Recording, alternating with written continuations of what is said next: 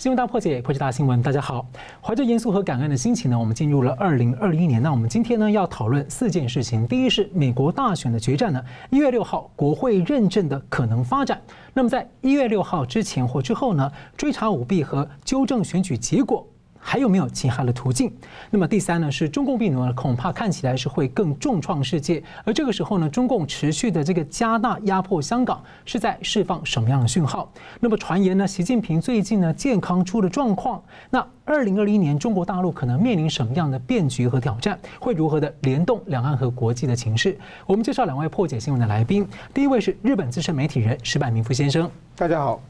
第二位是总体经济学家吴家荣老师。大家好，祝大家新年快乐。而川普提前结束了假期，在三十一号呢回到白宫发表演说，他感谢神，也感谢美国人民创造历史。那么，川普团队在十二月二十号、二十九号陆续向联邦的最高法院提起了诉讼，要求推翻宾州和威州法院呢关于选举的一些裁决。那我们整理一下最新的一些状况啊，宾州议员在二十八号声明，宾州的总选票数呢比投票人超过了二十万。那么，联邦司法部的统计顾问洛特还有一份报告在二十九号被公布，六个摇摆州至少有三十六万八千张多余选票，多余的邮寄选票。而如果呢被剔除的话，这将影响六大摇摆州的选举结果。好的，那美国总统大选有五十州的选举人票呢，六个州这次有两组票。那么国会两院的联席会议呢，一月六号要认证。主持的参议长、副总统彭斯的角色很关键，而媒体最近有说，彭斯本来六号要出访五天，不过最近呢，使馆已经证实，彭斯呢早就已经取消出访行程，看来就是要留守在华盛顿。那么，川普在一月六号呢，有改变局势或翻盘的机会吗？我们盘点一下几个重点。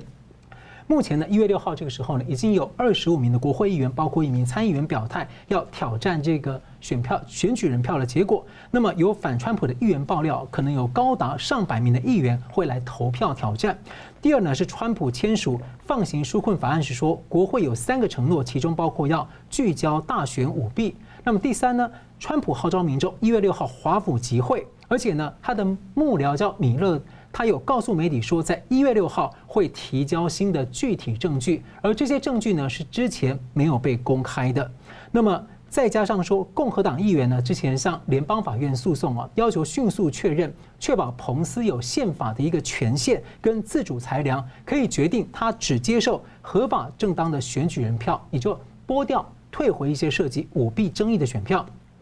另外一个重点，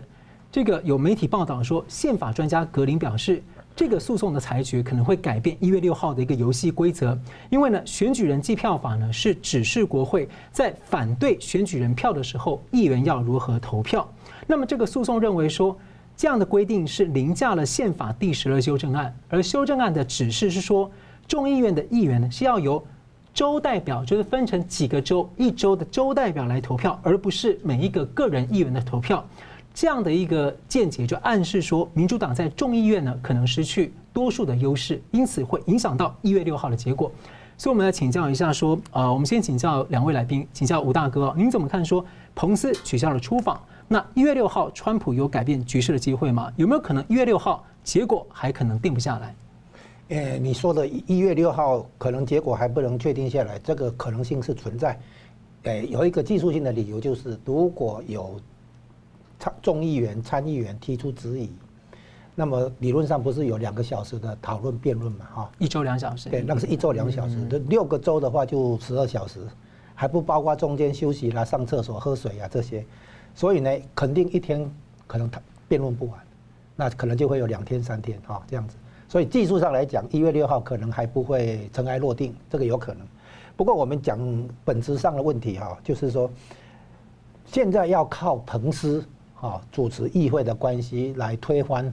一些认证的话，可能对彭斯来讲有点困难，是这样。因为一向以来，因为正常情况下的选举，这个国会认证呢，只是一个仪式、一个形式。因为结果大家已经知道了、确认了啊，所以呢，这些选举人团来开票、来唱票，然后呢，大家是算是新年结束以后欢欢喜喜，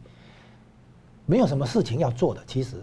所以历来的副总统其实也没干什么事情，就是主持一下嘛，哈。现在变成说要彭斯扮演失职的角色，对于这个选选举人团的认证啊，接受众议员、参议员的质疑然后来进行辩论等等。坦白讲，不晓得上次什么时候发生这个事情，可能很很遥远的过去了哈。所以对彭斯来讲哈，这是有点强他所难啊，因为就是每四年才一次选举嘛。那他上一次当选以后到现在的话，这个主持这个唱票的话，对不对？对他来讲也不过就四年才才一次的经验。那美国历来的话，副总统主持这个东西的话，算是一个仪式嘛，啊这样子。那么如果哎，就我们现在知道他彭斯取消访问嘛，哈，那。这个留守在华盛顿嘛哈，那这个出国访问的安排，照理说是几个月前的安排了哈，不是最近的事情。那么可以有好的解释跟坏的解释。往好的一方面想呢，就是说他主持完这个国会以后，利用这个空档，过年的新年的空档，算是去度假一样哈，出国访问一下，也就表示说他有信心啊，那个会他跟川普这一组会当选，所以他出国去算是休假一下哈。黄另外一个坏的解释就是说，他已经知道深层政府要搞舞弊，然后他要闪掉这个时间啊，算是比较卷入这个争争争端里面啊，所以他安排一个行程。但是呢，现在看起来他取消这个也符合我的估计，就是说，如因为现在真的有事情，在这里有事情的情况下，你大概不可能离开华盛顿了哈，这个很很容易了解。那么一月六号要靠彭斯来翻盘的话，这个的确是有困难。为什么呢？因为彭斯本身应该是没有权限去对于选选举人团去做裁决，说啊这个行或不行，而必须有一个程法律程序，就是说有人提出挑战，啊，那提出挑战的话，还有一个问题就是说，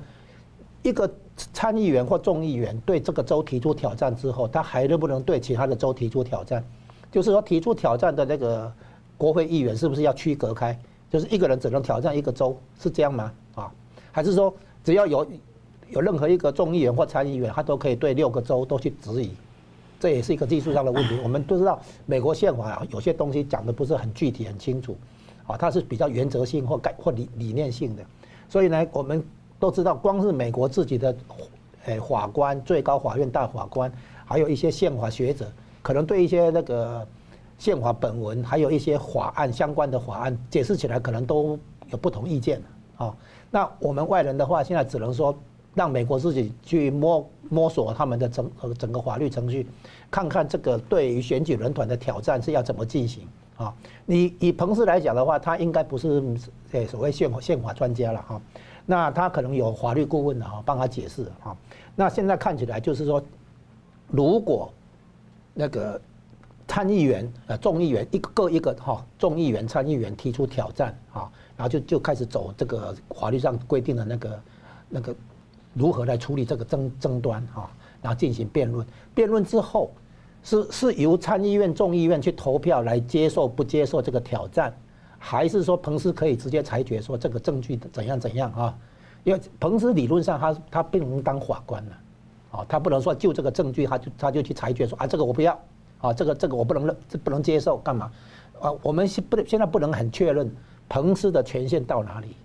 啊，就是所谓副总统、参议院主席主持这个选举人团的认证会议的时候，他的权限到哪里？他是不是有权限去接受或者反否决这个认证？啊，这个法律问题的话，坦白讲，可能美国自己的专家也不见得能够有一致的意见了哈。所以呢，我们只能让美国自自己去跌跌撞撞的走过这个程序。但是有一件有有有几件事很确定，就是说，川普这边的确手上有。舞弊的证据，而且是大量的舞弊的证据，这是第一点。第二点，这些证据要如何那个表现出它的法律效率啊，法律上的效力啊，然后甚至于进进一步有政治上的效力啊，就是你你光有证据不行嘛哈，你要让它表现出法律效力跟政治效力这样子。然后再来呢，因为川普不可能吞下去这个舞弊结果，所以他一定会有所行动，他尽量用体制内。体制内不行的话，那他可能才会有更激烈的动作出来，这样子。所以我补充一个消息啊，就是呃，在这个乔治亚州听证会上，一个 IT 专家证人叫普利兹，他提出一个可行的技术方法，因为他也发现说，乔治亚州在呃有一个富尔顿县，竟然有两种选票的纸，然后上面有有一个有条码，一个没条码。那他发现说，他有一种可行的技术做法，因为现在官员不让他们查这个投票机，他就说他的技术可以把。呃，选票拷贝之后呢，这些纸质的选票拷贝之后，他一天就可以查验几百万张。而且他几天前也向川普申请了这个总统令，如果有获准的话，他在一月六号之前可以查完六个摇摆州的邮寄选票。那当然在法律程序上还不知道能不能走通啊，这也是一个挑战问题。所以如果这样的话，一月六号前就有还有一个新的变数出来。那同刚刚同样的问题也请教这个。我觉得就是说，怎么说呢？古往今来有很多正义和邪恶的战争。那么，并不是每一场战争都是胜利一定会赢能赢的，一定是互有胜负，攻攻防防。长期来说，正义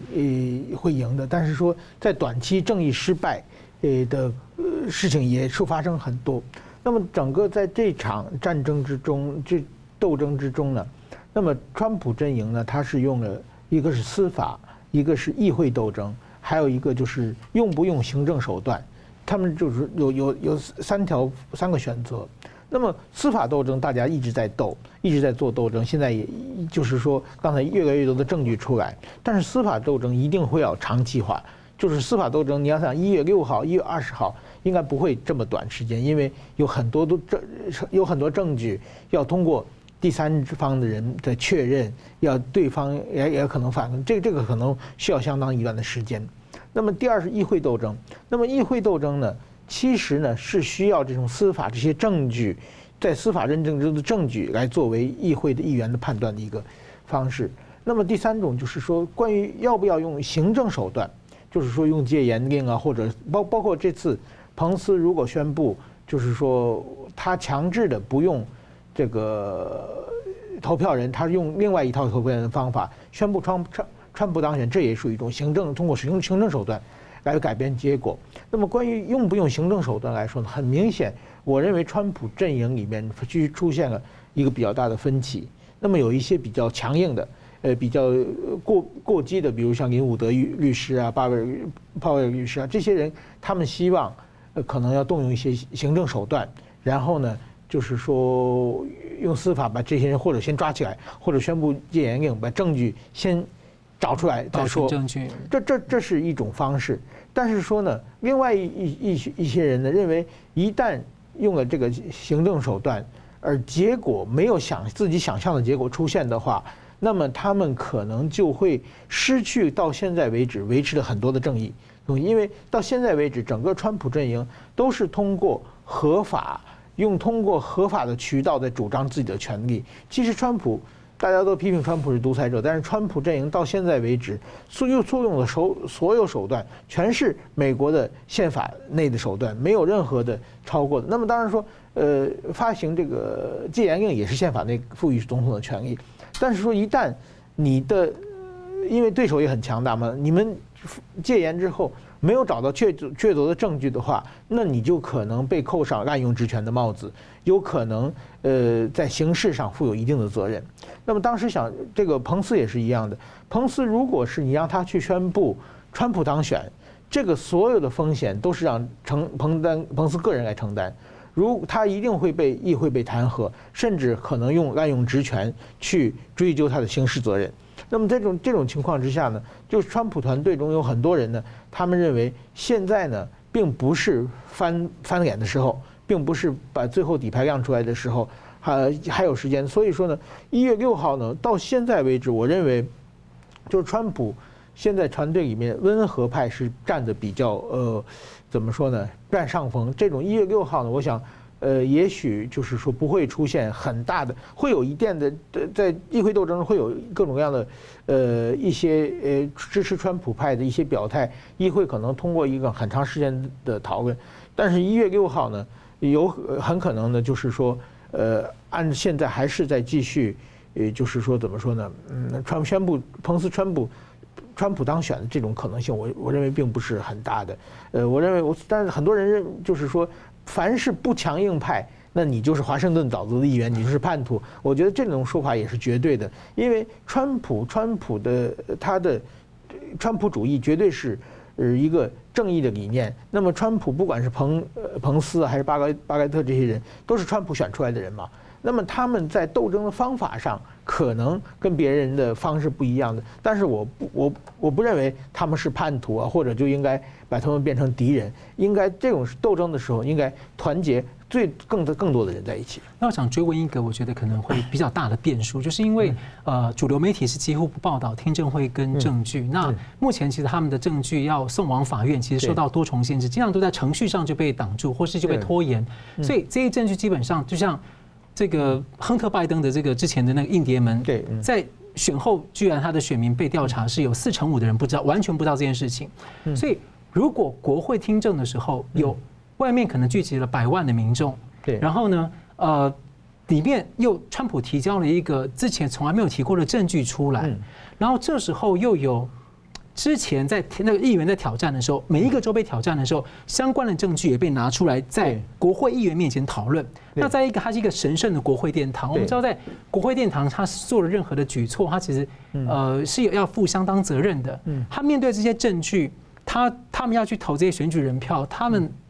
您觉得说这是这样的一个环境跟条件之下，有没有可能产生一些比较不一样的？也许我我我也不知道什么会有什么样的可能或是影响。呃，当然，如果川普阵营准备好完做做好完全准备的时候，一月六号可能是一个斗争的最终的他们翻底牌的一个呃一个战场。但是说现在来说，比如说我们我们在最近看彭斯副总统的表现，很明显，我认为他是跟川普已经很近的，他知道川普团队很多机密。但是至少我认为彭斯总统到最副总统最近这一段的语言是。川普阵阵营还没有准备好，就是说一月六号的时候，他们还没有到最后翻盘的时候。是，好的，我们再接着请教。那在除了一月六号之外，那一月六号之前或一月之六号之后，还有没有什么其他可能的途径啊？去继续这个纠正呃选举舞弊，还或是扭转局势？那例如说，常被讨论的就是摇摆州的这个议会州议会召开特别会议，检视这个舞弊证据，来决议撤销本来选举人团的认证，在一月六号前。不过呢，他们这个召开特别会议呢，一直被拖延，或是有受到一些阻挠。那例如宾州的议会正式开议是一月十三，已经过了，过了一月六号。那另外一个条路就是联邦最高法院的诉讼进度。那因为川普团队之前也表态说，即便一月六号不管发生什么，他们都会继续，呃，不会放弃纠正选举舞弊的问题。所以我们先请教石板先生啊，您觉得一月六号前或后，还有没有什么可能可以做的事情？我认我我我我我一直认为，我认为这场斗争是一个长期的斗争。虽然大家很着急啊，大家认为你赶紧不翻盘的话，一旦拜登他就任总统了，可能他就会去销毁很多证据，那么翻盘的可能性更渺茫了。但是我认为很多事情是急不得的。这次两个阵营斗争的时候，敌人也是非常强大的。川普他阵营他准备了很多很多资料，也拿到很多的证据。但是说他的攻势都被对方化解了，这这种情况之下呢，如果不能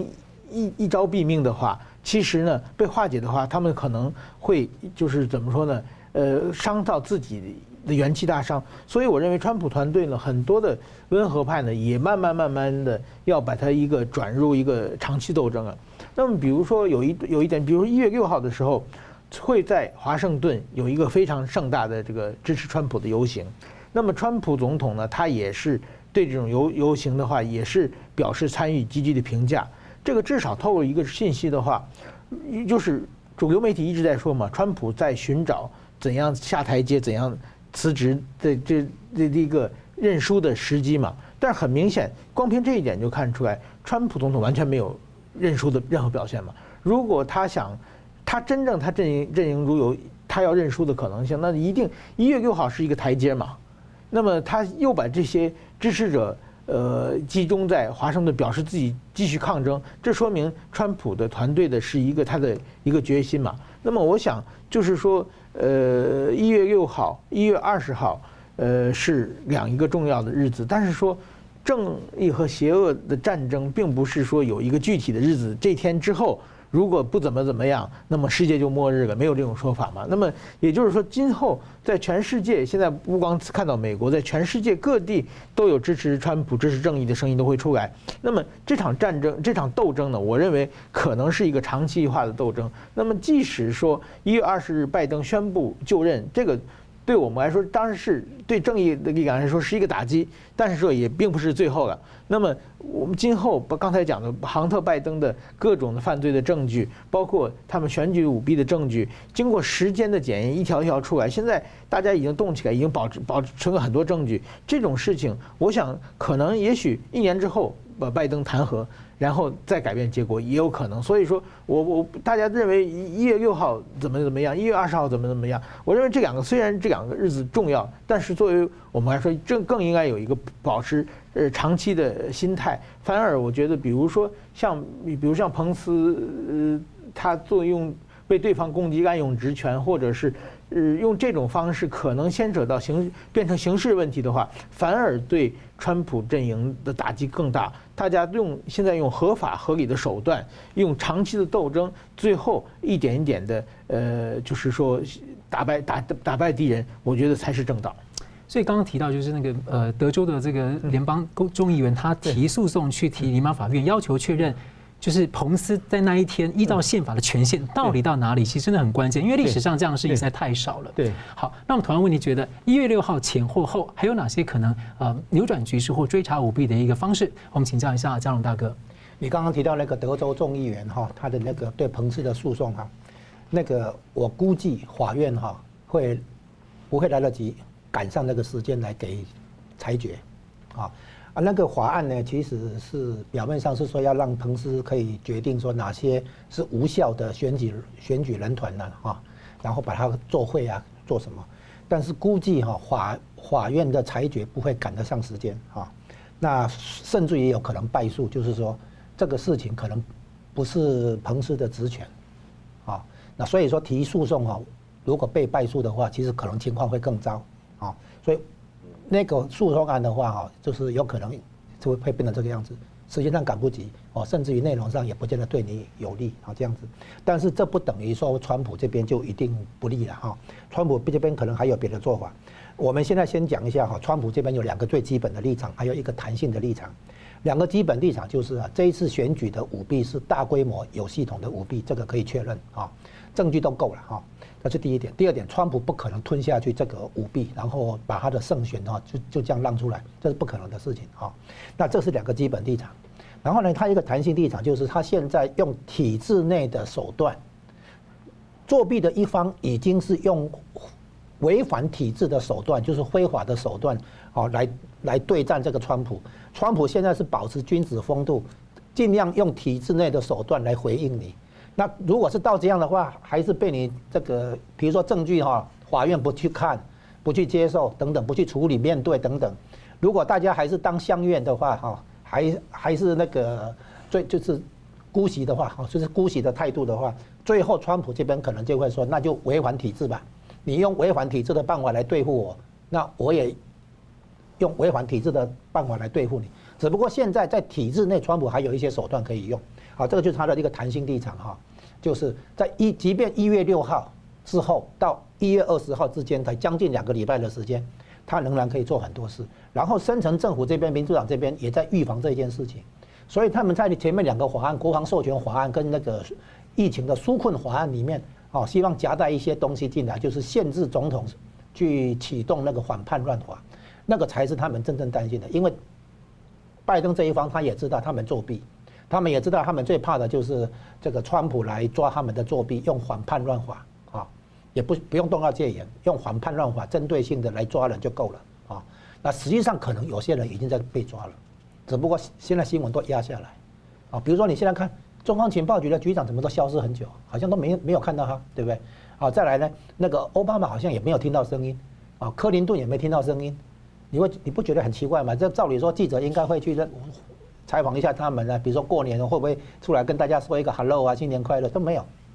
没有什么动静哈。那现在我们可以看出来，那个川普可能就是目前技术上可以做到的，就是由州的问题由州议会出面啊。那州议会出面的话，州议会召开正式的会议，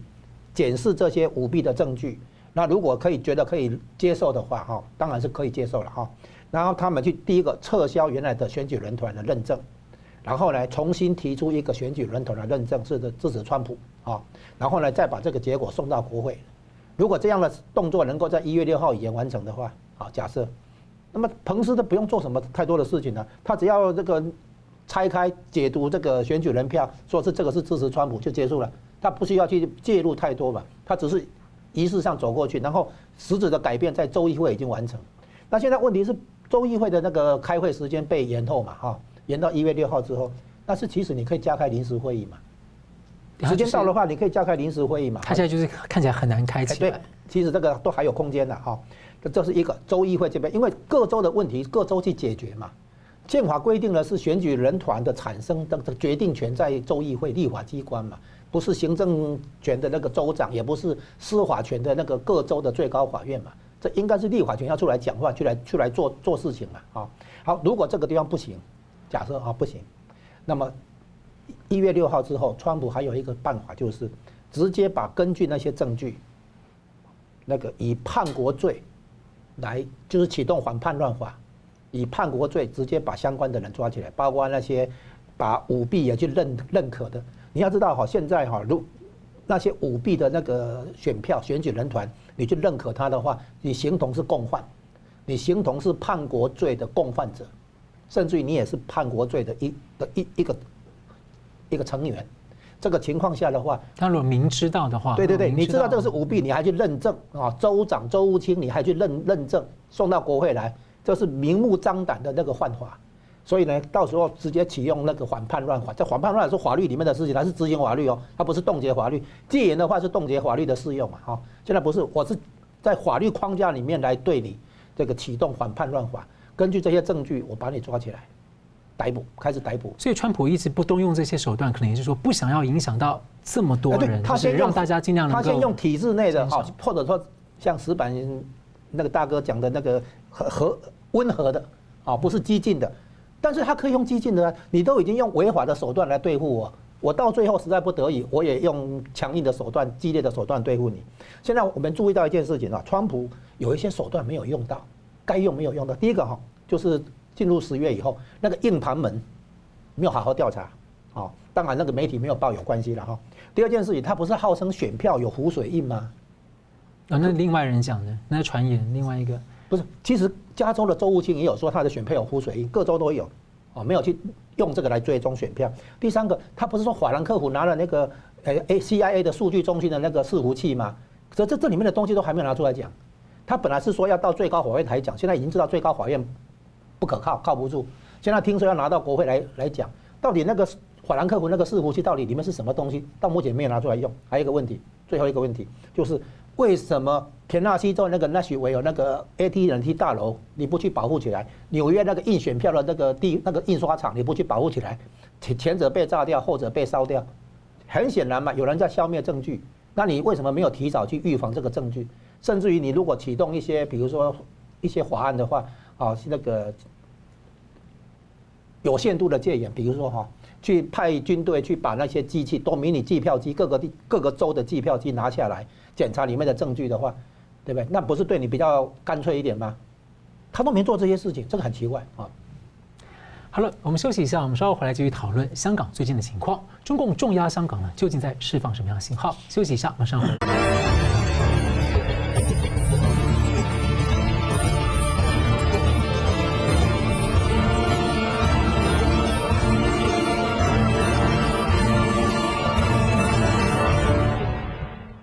回到《新闻大破解》。台湾的中央研究院的学者吴瑞人呢，最近警告中共，现在对香港呢，像是在实质戒严的殖民地一样在对待。目前在做的呢，就像是一九四九年后中共在中国大陆所做的整肃、镇压和控制。那么新年前夕呢，中共又大动作释放了一些什么样的讯号呢？第一，十二名被送中的香港反送中的抗争青年呢，他们是有十个人被中共深圳法院秘密审判，重判了七个月到三年监禁不等。那么前一天，大陆的公民女记者张展呢，因为调查武汉的疫情真相，被判刑四年。那么另外呢，一传媒创办人黎智英三十一号呢，又被还押监禁，还被公开绑上了铁链。其实他在十二月二十三号呢，才获得保释，条件相当严苛，就形同软禁一样，只出来九天而已，港府就上诉，再把他收押，而且理由是说。国安法不适用无罪推定假定的原则，不过明明国安法第五条就规定说，在判有罪之前，任何人是假定无罪的。那国际有几个观察点啊？第一是 BBC 呢，英国的 BBC 在二十九号引述专家的看法，中共在借着黎智英案呢，在测试美国的拜登团队的反应。那拜登持续对此还在沉默。那媒体早前也在说，其实台湾跟香港是拜登团队对中态度的一个重要的试金石。那么三十号呢，欧盟和中方全面投资协定完成了谈判，欧洲议会呢有在这边有很巨大的反弹。那美国的川普政府的这个副国安顾问。伯明他就批评欧盟委员会，认为说他们等于是讲话蛮重的，说扯下了一个遮羞布，他们不顾中共严重对人权的侵犯，而这样的做法呢，是让美国的政党和政府领导人感到困惑震惊。所以我们先请教两位，我们先请教呃石板先生，你怎么看香港目前的局势？中共借这样的作为是在释放什么样的信号？我觉得像刚才讲的，就是他在试探这个拜登团队的对香港的问题。这个很明显就是，当中国在香港他做了很多动大动作以后呢，当然是美国现在执政的川普团队也对中国进行了，比如说制裁各方面的反应。但中国他已经认为，他们认为川普团队不是对手，他们的今今后要打交道的拜登团队，他们主要看拜登团队诶会怎么做。那么拜登团队的话，很明显。比如说，看黎智英案最明显。十二月二日，他先以欺这个诈欺罪、诈骗罪把这个黎智英抓起来，就说黎智英他租的那个房子实际上是用的包售的名义，但实际上有一个咨询公司在里边。这个按理说这是民事问题嘛，完全不是国安法。这是个个 就先是诈骗罪嘛，对，这个不不不不要坐牢的事情嘛。这这种全世界这种公司不管全是有有太多太多了嘛，但是说。以这个事情抓他，然后再看反应，然后呢，十一日看拜登团队没有反应的话，十一日让国安法把他抓起来了，然后呢，十二月二十三日先给他假释出来，保释出来，然后一看拜登团队到现在为止，他完全视而不见，没有拜登就没有说一句话，所以十二月三十一日再次把这个黎智英收监，这个很明显就是说。你如果美国的反应，拜登团队反应不强烈的话，他觉得香港我可以为所欲为，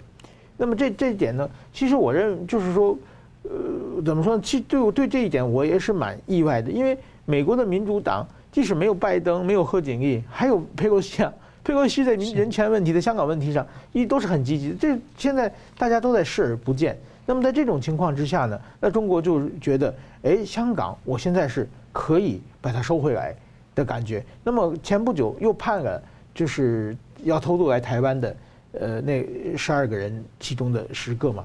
这个问题呢，居然判的并不并不是很重，但是这个问题呢，就是说，其实在中国的广东省的法院把它判决香港人，这是一个非常怎么说？按中国讲跨省，就是这是一个非常有指标性意义的问题，因为这些人追根溯源，他们是当年。要反送中嘛，就是我们香港人不愿意在中国国内可能是接受审判的，我没有反反弹这件事情，所以我们才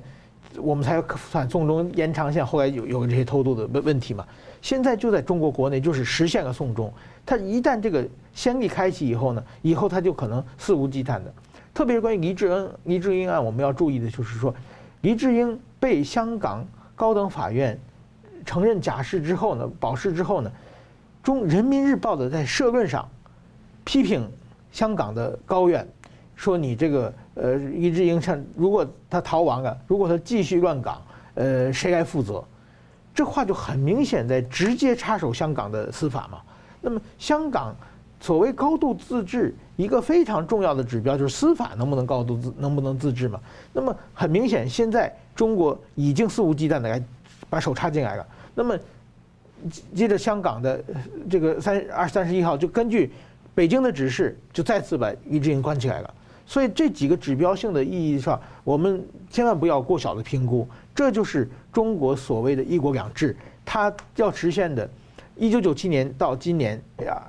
短短二十三年，他已经完全撕毁了当年的中英呃共和联合声明的一切内容。所以说呢，我们认为香港呢。就是已经完全的变成了新疆化，今后他用新疆统治新疆的模式来继续控制香港。其实以他的跨越边境罪，他初犯基本上都是呃不起诉或者就不处理，但他这一次判七个月到三年，其实算在，但在香港是很重了。但是从中共他对待异议人士的话，可能就是不算重。但您怎么看说这样的刑期，这这样算的其实算蛮重的？你就是说他到底想要？不，我觉得最重要的，他现在呢，就是说他也顾及香港社会的反弹，也要顾及国际社会看国际社会的反应。所以说他比如说七个月的判刑的话。国际社会也不好说什么嘛，认为就是说，既然他触犯法律，又是呃短期的刑期，就是可能反弹不重要。但是我认为对中国来说，最重要不是刑期的问题，因为在中国那种地方，说七个月，七个月以后照样关着你，他 可以找出一万个理由不不放你出去嘛。但是说他把国用广中国的广东省的法院用中国的国内法执行判决，这件事情是非常重要的。那请问一下，那个嘉龙大哥怎么看香港的局势跟中共借对此呢释放什么样的讯号？特别像欧洲这时候又通过这样的协议，就是让人家觉得好像怎么呃大家的那个对香港的支持怎么去哪里了？首先呢，我们看一下两个技术性的观察点啊，再来看三个比较实质性的观察点。第一个呢，是现在是利用美国，尤其是川普政府、川普团队在大选的过程中忙不过来，利用这个时间的空档对香港下手。就是要把香港完全那个收回控制哈。我们原来有说法担心说，一月份在新总统就职之前，中共会不会利用这个空的空窗期对台湾做突袭？现在发现中共是把力气用在香港，而不是打台湾啊。这是第一个观察点，就是说在美国的空窗期，中共有所行动啊。然后第二个。有人说嘛哈，或者说媒体上的初步解读是说这个是在测试拜登团队啊。我认为这个解释不尽然，这不是一个测试拜登团队的问题，而是还有更深层的理由。好，第一个理由，中共内部如果有重大压力的时候，他不是会向外，诶惹事情来转移焦点吗？原先我们一直在说台湾可能会变成转移焦点的对象，是现在是香港，所以呢，他对外做动作的时候，你首先怀疑是他中共内部有事情，有压力要转移。现在知道，就是习近平要动手术嘛。习近平要动手术的话，手术成功跟失败两个结果嘛。啊，那失败因为这个脑脑瘤的话，这个是高风险的一个手术嘛，啊，非常有可能会手术出问题嘛。那显然，如果习近平真的要接受这个手术啊，当然这个可能是个传闻，对不对哈？如果他真的要接受这个手术的话，他显然要做一些安排，要警告那些蠢蠢欲动的党内对手，你们给我小心一点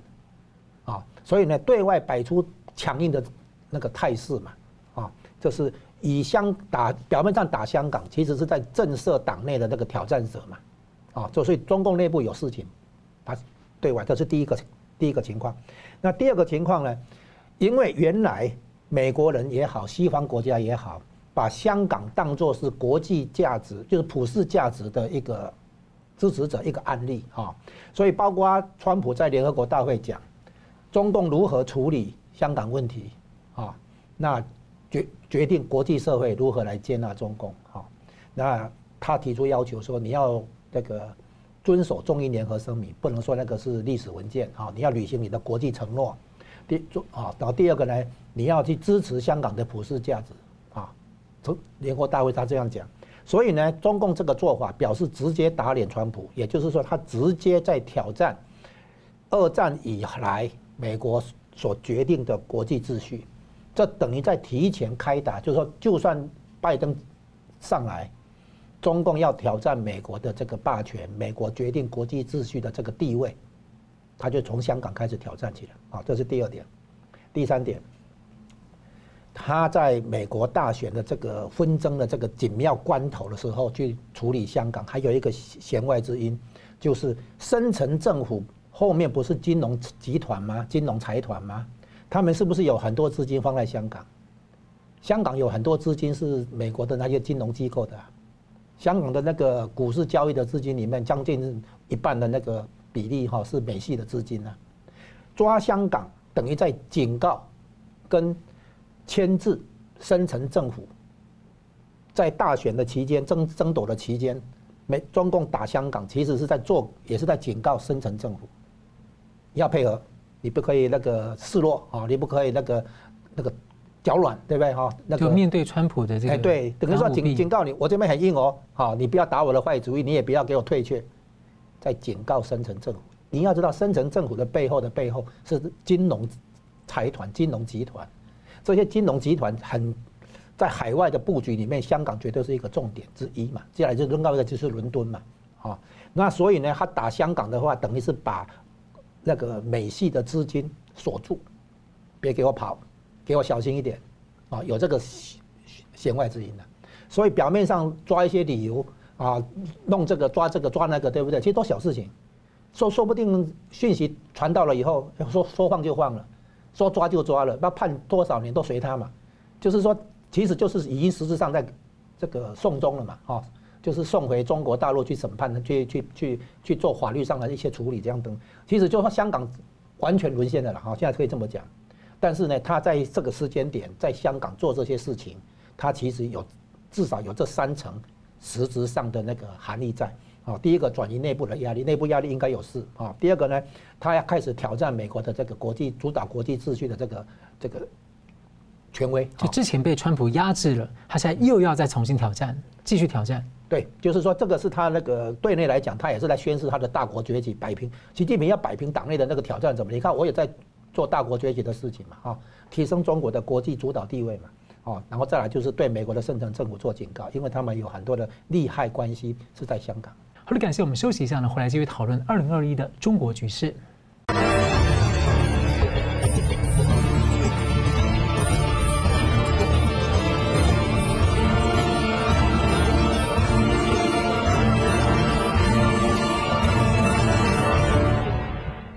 欢迎回到新闻大破解。二零二一年开年了，美国大选呢将走向决战，而中国大陆也可能会出现一些变局的因素，例如最近网络传言习近平可能生病了，而且可能病得不轻。那么中共的病毒疫情呢，也恐怕会走向另一个高峰，冲击世界。那么世界将要走向何方？大家也在看国际领袖。而美国总统川普他的白宫记者会呢，一向大多是让记者尖锐的问到饱。而接下来的拜登团队方面呢，最近有多家的媒体抱怨说，他每周的线上记者会。限制提问五个问题，而且呢，经常是点同样的人提问，那很多人就没有办法提问了。那被抱怨之后呢，拜登团队没有开放，而是进一步的关掉软体的聊天功能，记者呢更不可能自由提问了。那拜登团队之前是一直强调跟媒体之间的公开的透明互动，因此这样的举动呢也引起一些讨论。所以我们请教两位说，在二零二一年，中国大陆可能会面临什么样的风险和挑战？那大家对美国可能有什么样的期待？那两岸局势、国际局势，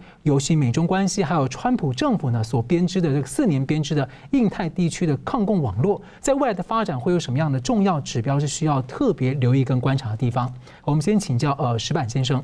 我觉得一个蛮重要的指标就是说，呃，美国二零二零年大家都知道，美国是一个权力过渡期，结果大家知道现在是一片混乱嘛，就是为了争夺一个权力交换期带来的，就是说，呃，各种各样权力斗争引发的社会的动荡、政治的空白，这这些问题的话，在美国二零二零年都发生了。那么中国同样，中国呢，二零二二年是要。进行权力交代，习习近平的，就是共产党的二十大。那么对习近平来说呢，呃，他想二十大的时候继续连任。那么在惯例最近四四五十年的惯例的话，是你要下下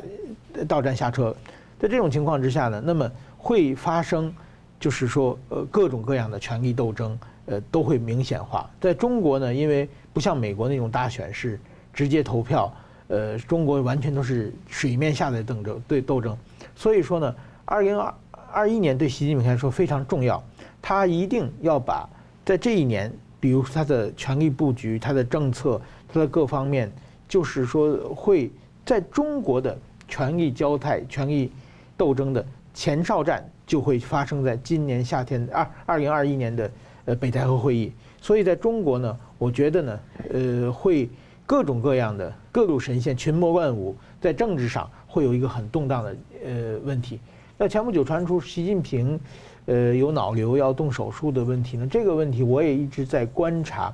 那么在呃，怎么说？我我我在北京时间呢，也对关于习近平的健康问题也是都是大家最关心的问题。但这次脑瘤的问题呢，就是说，呃，它是由一家，就是现在所有的这个信息来源是来自一家网络媒体，然后把它各种扩大和演变的。所以在这一点呢，我觉得还要观察。但我们做新闻的。呃，一个比较常识判断新闻的就是大新闻无孤证啊，就是说，如果是一个很大的新闻的话，不可能只有一个渠道把消息传出来。所以说呢，而且呢，呃，今天就是昨天夜里，习近平又进行了元旦讲话，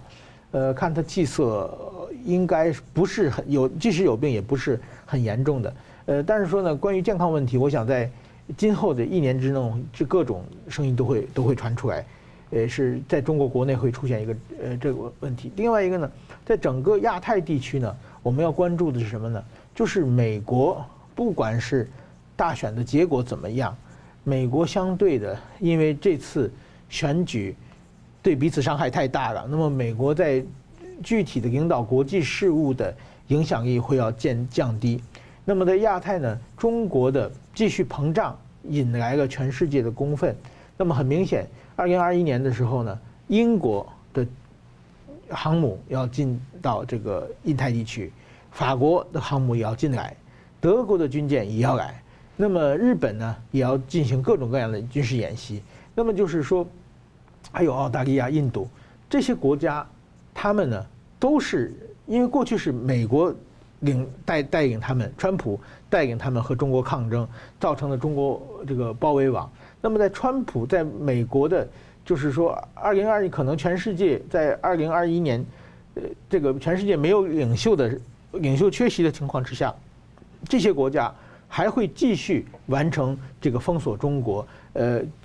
遏遏制中国对外扩张的这种趋势，我认为是不会改变的。那么，请教一下佳龙大哥，在二零二一年，你觉得说中国大陆可能会面临什么样的这个风险挑战？那会可能怎么样的联动两岸局势跟国际？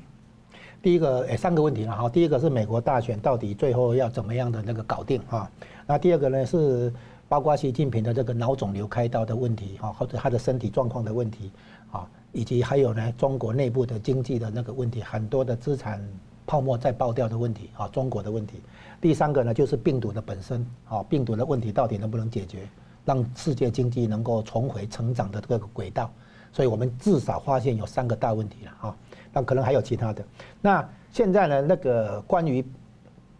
如果假设啊，不管是川普继续连任，还是说拜登真的上来哈，那表面上我们推估一下，拜登的可能做法就是表面上会先做姿态，证明说我不是中共那个的傀儡啊，我还是对中共强硬的啊。所以他会在一些表面上做出这种姿态，让大家说啊，大家都可能会说你中共帮你选上的，帮你做舞弊的事情，对不对？你现在会听中共的，你也拿他好好好处等等。这个硬盘们里面有说他拿到很多的好处嘛，对不对？所以我觉得如果拜登上台的话，他首先必须要澄清自己，虽然他私底下是在暗通款曲啊。跟北京有那个密切的联系啊，通报很多状况、情报等等，但是他表面上会先做姿态，对中共故意故事强硬，这是这样。但是姿态做完之后呢，实质上呢，他还是要那个配合北京的那个要求了啊。但北京也理解他表面上要先做一点姿态这样子。那第二点呢，但是这样的情况呢，不包含一个地方，台湾，就是说涉及台湾的部分，在军事上一定是强硬。这个这件事情我们看哈。民主党的卡特在外交上会去跟中华人民共和国建交，但是到了克林顿的时候，他会派两艘航母来保护台湾，就是阻止中共对台湾做军事冒险。所以就军事上来讲，民主党、共和党都这个这点是一致，就是说，因为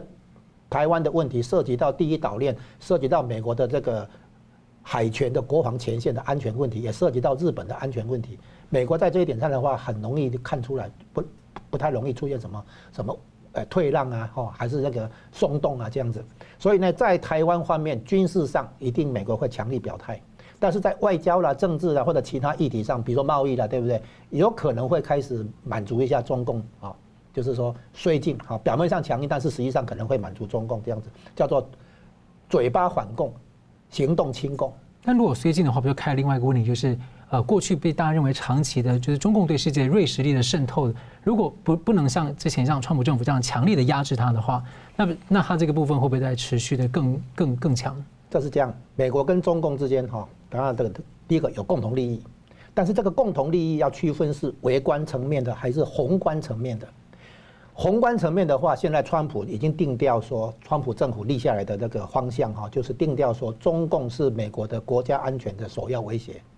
哦，这个从外交、军事、间谍各方各个方面都可以得到证实。所以就宏观上来讲，美国现在跟中共已经没有共同利益，尤其是苏苏联解体了嘛。要要联合中共对付苏共这个问题早就消失了嘛哈，所以呢，在宏观上，美国跟中共倒是没有共同利益了，而且是敌对的状态。但是在微观上，拜登集团啊，包括华尔街金融集团啊，可能跟中共之间还有共同利益在，就是他们可以私底下拿到一些好处啊，这是微观层面的那个共同利益啊。但是呢，这个共同利益不不包括让出台湾这个地盘，对美国来讲，台湾是他的地盘。好，这个不能让出来。那现在我们继续看国际形势、美中关系跟两岸关系的话，要讲一点，就是这一次美国深层政府已经存在很久的深层政府，他们知道他他在打川普，川普也知道他的对手是深层政府。啊，那深层政府是利用中共来做一些所谓 dirty dirty work，就是那个脏活，干那些脏活。哦，透过选举舞弊，讲硬是要把川普打下啊，拔掉。然后呢，一旦真的拿下白宫之后，深层政府跟中共之间就会进入矛盾的状态。深层政府不跟中共的关系就会由联合开始走向分裂跟斗争。好，深层政府是要主导全球，建立叫做新世界秩序 （New World Order） 啊，他要建立世界新秩序，而不是让中共来建立世界新秩序。所以深层政府把中共当做好像黑道大哥当做小弟一样，先利用中共来干掉川普，希望是这样子，对不对哈？然后呢，干掉川普之后，他会开始来那个做跨国的连结的哈，那个运作来决定国际秩序。但是，所以呢，就不不是由中共来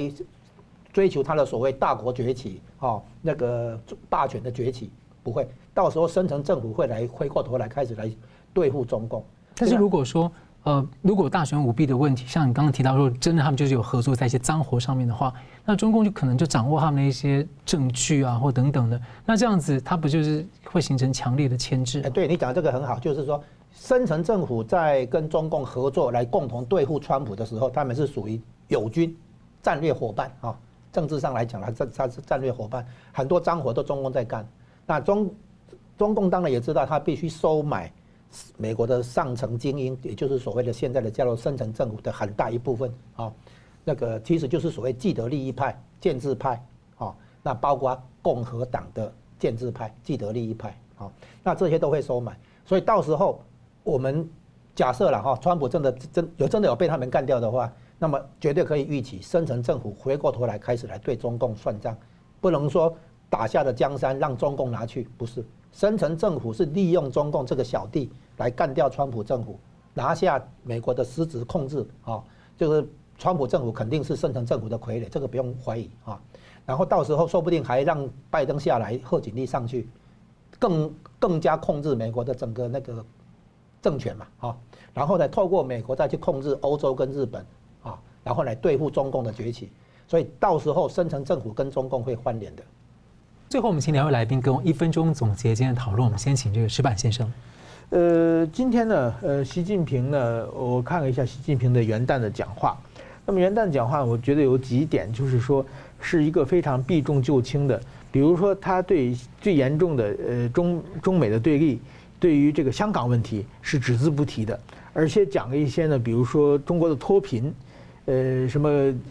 一亿人口呃解决个贫困问题。还有什么？中国的今年粮食有丰收，大家都知道，这个二零二零年的中国的南方是严重的洪水，那么它这个丰收具体数字也是一言不详。那么在这种，它很明显呢，这是我认为是一个假的新闻嘛。所以说，在习近平，我们看到习近平的今年的元旦讲话，很明显他是底气不足了。那么，呃，所以说呢，我认为呢，今年呢，对中国来说呢，呃，大家认为，哎，好像是美国。不行啊！中国是不是再次威胁？我认为呢，大家不必要这么悲观。中国现在问题很多，呃，就是说中美贸易战，也中美对立也许有一些缓和，但是说呢，对中国来说呢，也是问题很多的。我们只要有信心，我们一定会能战胜邪恶。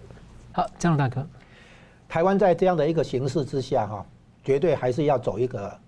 基本的战略方向，就是加强强大的国防啊，然后呢，加强深化我们的民主自由体制啊。我们对全球华人发出一个灯塔性的号召啊，然后呢，那个利用国际形势的这个大变局，重新给台湾找定位。台湾不能太过依赖美国的保护，因为台湾必须承受来自中共的第一波的攻击，所以我们必须自己先有能力挡下第一波的攻击，甚至于这个先发制人、超前部署啊，我们自己的国防要自己来。照顾啊，那在这个情况下，台湾自己军事上站得稳之后，才可以有闲情逸致，好好来衡量、评估国际形势的变化，哪边是我们的机会，哪边是我们的风险。所以对台湾来讲，内部哈，对于国家安全形成共识，追求强大国防、深化民主自由，才是我们永远要追求的方向。好的，感谢两位来宾很精辟的分析，还有观众朋友的参与。新闻大破解，希望的二零二一，我们下次再见。Hello，各位观众，感谢您的收看和支持。如果您喜欢我们的节目的话呢，请记得按赞，并且订阅我们新闻大破解的频道，并且要记得要开启旁边的小铃铛，按下去之后呢，会定期的接收到我们最新节目的通知。那么，如果您对我们的节目呢有任何的感想或心得的话，也欢迎您在下面的留言区留言来和我们交换意见。新闻大破解的节目呢是定期更新，每周晚上九点半会定期更新。我们下次再见。